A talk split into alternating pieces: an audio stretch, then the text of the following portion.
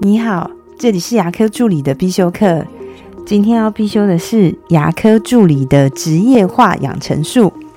我这个人讲话比较直，在面试助理的时候，我一定都会问一题，请你说一下你的优缺点是什么。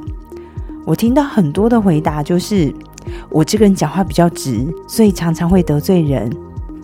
很多人在沟通的时候都喜欢加上一句：“我的个性比较直，我讲话比较直。”可是这样讲真的会有助于后续的沟通吗？这只代表低情商与自私。明明知道讲出来的话会让对方很不舒服，那为什么还要说他呢？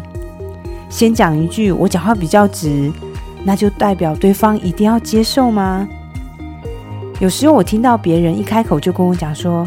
哎妈，等一下，我跟你讲件事，啊，你不要不高兴哦。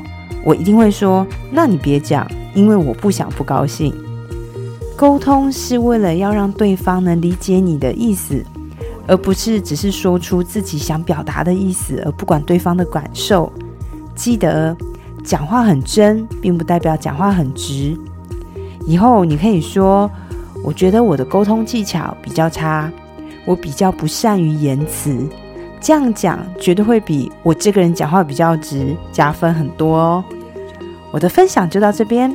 如果觉得今天的内容对你有帮助的话，请帮我下载下来或分享出去，让更多人听得到。